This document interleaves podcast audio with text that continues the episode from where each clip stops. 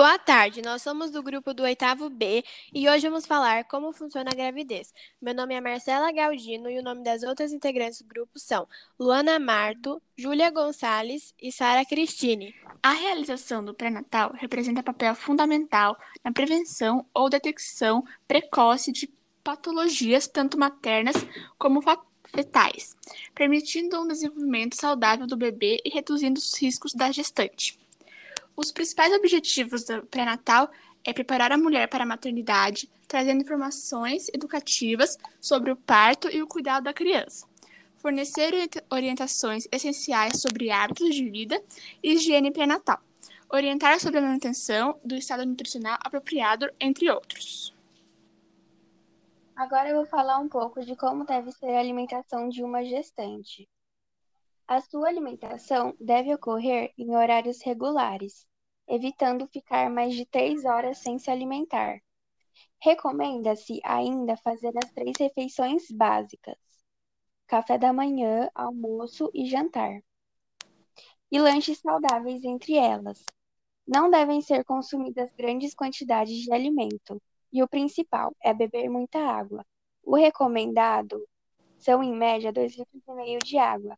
Mas em dias quentes, por exemplo, a ingestão pode ser maior. Consumir diariamente legumes, frutas, verduras e se alimentar preferencialmente de alimentos na sua forma natural. Agora eu vou falar um pouco sobre a influência do uso de álcool e drogas para uma gestante e o feto. Além dos problemas para a mãe, também há prejuízos para o bebê. Uma vez que a maioria dessas substâncias ultrapassam a barreira placentária e chegam até as correntes sanguíneas do feto. Essas drogas podem ainda acabar atingindo o sistema nervoso do bebê.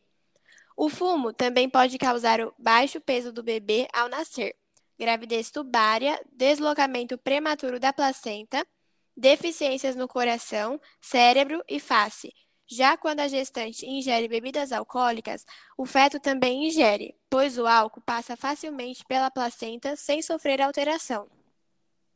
Agora eu vou falar um pouco sobre o teste do pezinho. O teste do pezinho é um exame realizado entre o segundo e o quinto dia do nascimento do bebê, que consiste na coleta de algumas gotinhas de sangue do calcanhar, em papel filtro especial. O exame é feito nesse local porque nele estão presentes muitos vasos sanguíneos o que facilita o acesso ao sangue.